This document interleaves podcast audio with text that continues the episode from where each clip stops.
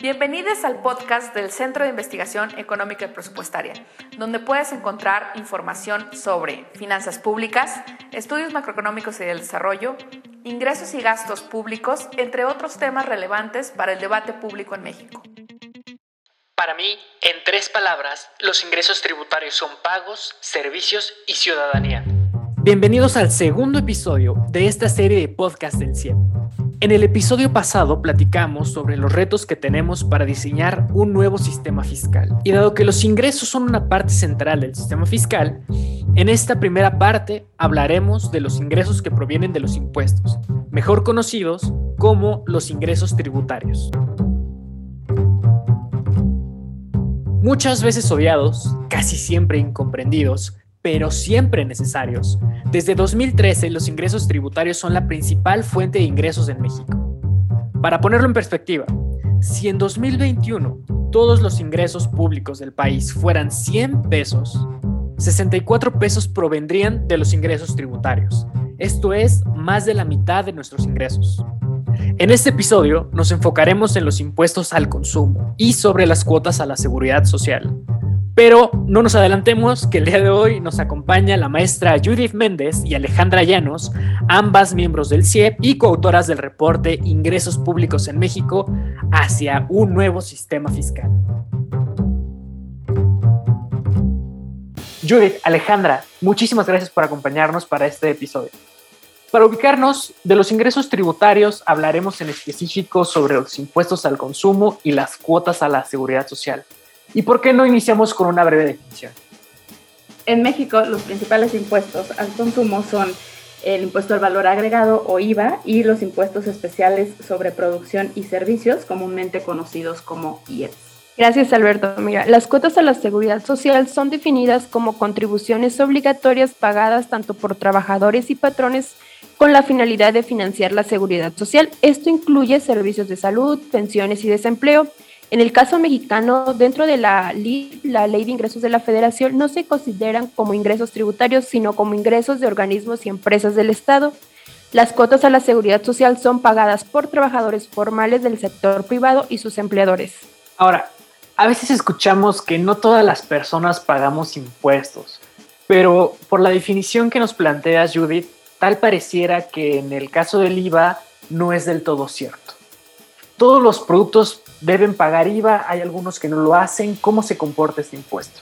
Sí, Alberto, mira, la respuesta corta es todos los productos, pero en realidad hay algunas excepciones.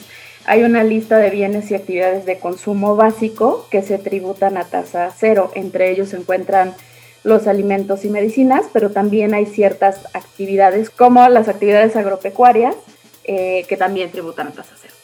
Las cuotas a la seguridad social también son conocidas como impuesto al empleo formal y como nos mencionabas Alejandra, sirven para ofrecer seguridad social a los trabajadores. ¿Qué se incluye en esta lista de servicios? Mira, Alberto, los servicios financiados por cuotas a la seguridad social generalmente incluyen seguros de salud, desempleo, pensiones, seguro contra accidentes de trabajo, guarderías y servicios de cuidado. En México es importante mencionar que los ingresos del gobierno por cuotas a la seguridad social financian una parte de los servicios de salud que ofrece el IMSS, el Instituto Mexicano de Seguridad Social. Lo que pagan los trabajadores y empleadores para pensiones es administrado por Afores y esto no representa un ingreso para el gobierno. Ahora, hablemos de las desigualdades. Y una de las principales que encontramos en el reporte de ingresos es el caso específico de las mujeres. Entonces, Judith, ¿las mujeres pagan los mismos impuestos al consumo? Mira, Alberto, en principio sí, el IVA se aplica sin distinción a los productos y por tanto, pues lo pagan todas las personas que compren dichos productos.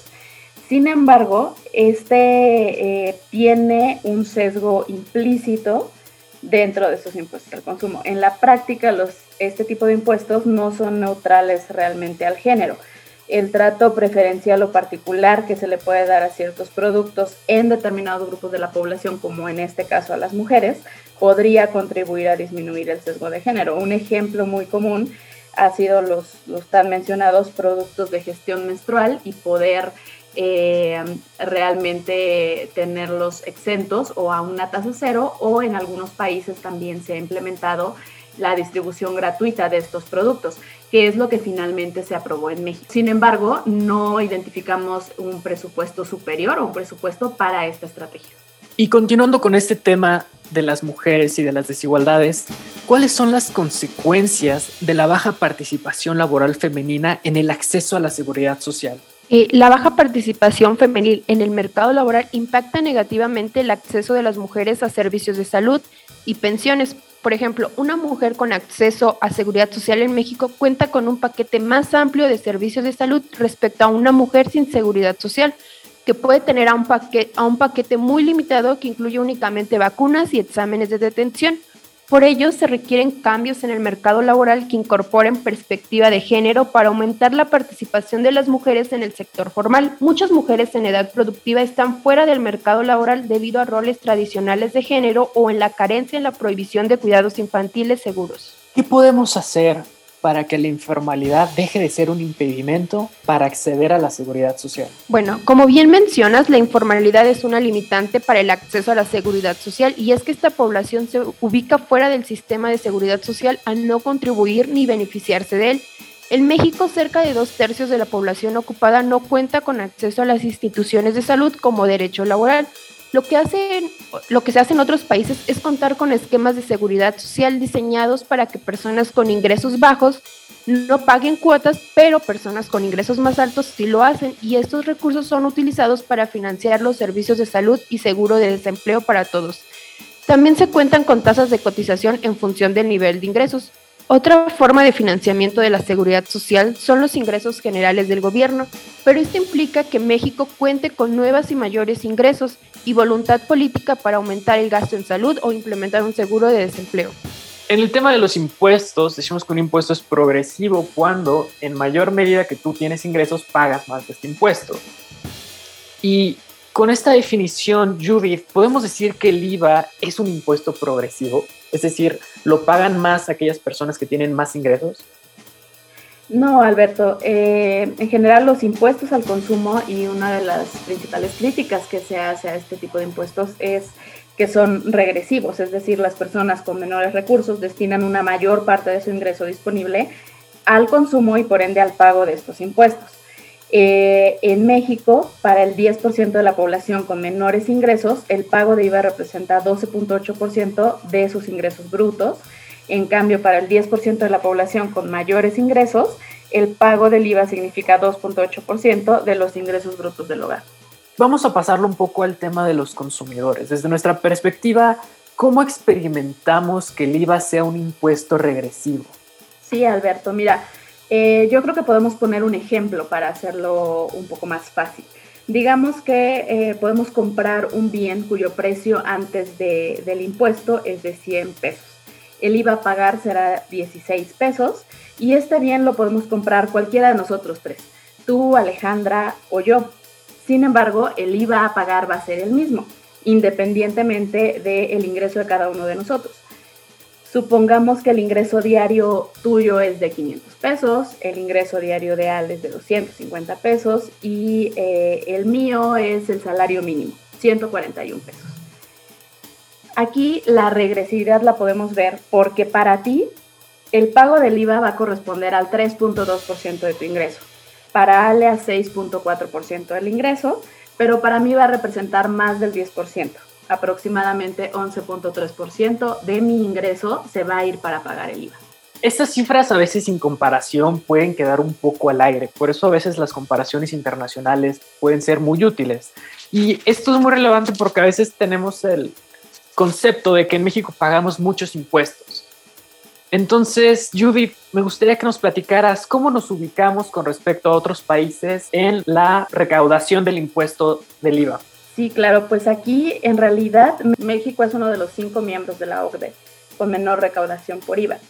Eh, recaudamos 42% menos que el promedio de los países de la región eh, por ejemplo, Colombia recauda 5.7% de su PIB, Argentina 7.6%, Chile 8.5% y para este año México espera recaudar 3.9% del PIB por IVA.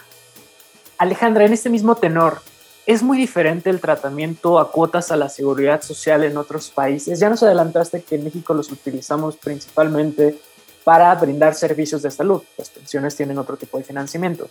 Pero, ¿qué tan diferente es esta relación en otros países? Bueno, Alberto, pues como también Judy lo menciona, México, la recaudación por cuotas a la seguridad social es una de las más bajas, tanto de los países de la OCDE como de Latinoamérica. En promedio son seis veces menor que el promedio de la OCDE y esto tiene que ver con problemas estructurales del mercado laboral de los cuales ya hemos platicado, como la alta incidencia de la informalidad, la baja participación femenina en el mercado laboral, la brecha salarial de género, así como la subcontratación. Asimismo, las prestaciones de seguridad social financiadas por las cuotas a la seguridad social y las tasas de cotización de cada seguro son muy diferentes entre los países. Por ejemplo, Noruega y Alemania cuentan con seguros de salud y desempleo universales que son financiados por estas cuotas. Muchos de los seguros cuentan con tasas diferentes de cotización de acuerdo con el nivel de ingreso de las personas, así como los responsables de administrar tales seguros, en algunos casos la mayoría le corresponden al gobierno y en otros casos a instituciones privadas.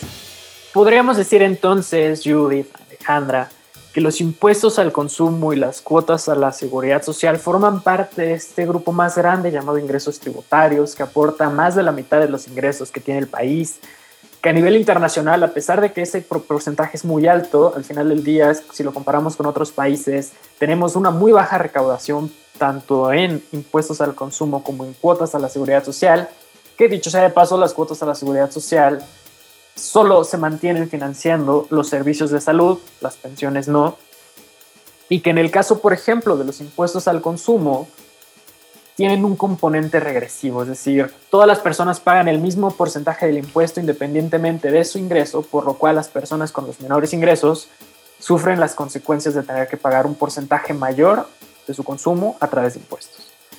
Y muchas gracias, no dejen de consultar nuestra última publicación sobre ingresos públicos en México, que podrán encontrar en todas nuestras redes sociales como CIEPMX. Por último, Alejandra, Judy, para ustedes y en tres palabras, ¿qué son los ingresos tributarios? Eh, gobierno, personas y necesidad. Para mí, en tres palabras, los ingresos tributarios son recaudación, obligaciones y participación.